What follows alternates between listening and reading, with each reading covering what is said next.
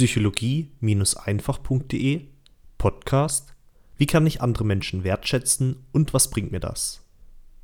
Jeder Mensch liebt es, wertgeschätzt zu werden, als Person wahrgenommen und geachtet zu werden. Doch wie funktioniert das eigentlich mit der Wertschätzung?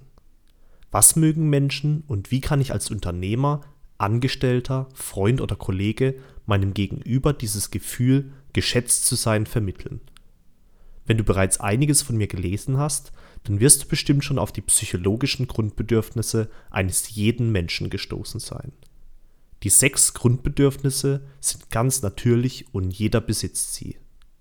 Erstens das Bedürfnis nach Sicherheit.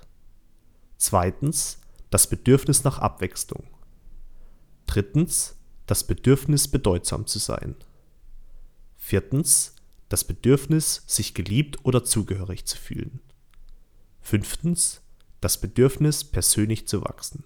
Und als letztes, sechstens, das Bedürfnis, etwas über sich hinauszugeben. Wir alle haben über die Jahre verschiedene Strategien für uns entdeckt, diese psychologischen Grundbedürfnisse zu stillen. Die einen reservieren sich VIP-Räume in Clubs, um sich bedeutsam zu fühlen. Die anderen haben Hirschgeweihe an der Wand hängen. Die einen nehmen Drogen, um sich zugehörig zu fühlen, die anderen treten einem Anglerverein bei. So verschieden wie die Menschen sind, so verschieden sind auch ihre Strategien, ihre Bedürfnisse zu decken. Und wenn du weißt, welche Strategie ein Mensch bevorzugt, um eines seiner Bedürfnisse zu decken, dann kannst du ihm deine Wertschätzung entgegenbringen, indem du sein Bedürfnis auf seine Weise oder sogar besser stillst. Wenn du zum Beispiel weißt, dass dein Geschäftspartner gerne Clubs besucht, dann reserviere ihm einen VIP-Raum. Wenn du weißt, dass dein Kollege furchtbar gerne Hirsche jagen geht, dann gehe mit ihm jagen. Und wenn du noch eins draufsetzen willst, dann gehe mit ihm ungewöhnliche Tiere jagen, um auch noch zusätzlich das Bedürfnis der Abwechslung zu stillen. Hier aber noch ein Hinweis von mir. Von Natur aus bin ich eher der Menschenfreund und möchte damit keineswegs das Jagen von Tieren anspornen. Es dient an dieser Stelle lediglich als Beispiel. Als Faustregel kannst du dir merken, dass Menschen sich dann wertgeschätzt von dir fühlen, wenn du ihnen einen Wert bietest.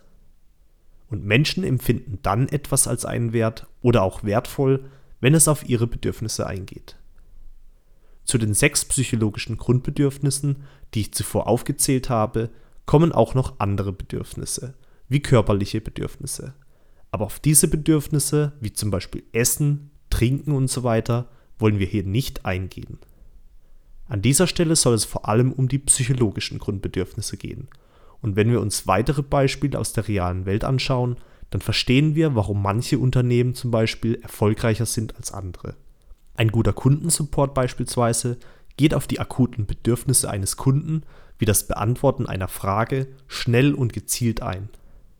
Der Kunde findet sich deswegen wertgeschätzt denn sein Bedürfnis wird schnell und zufriedenstellend gestillt.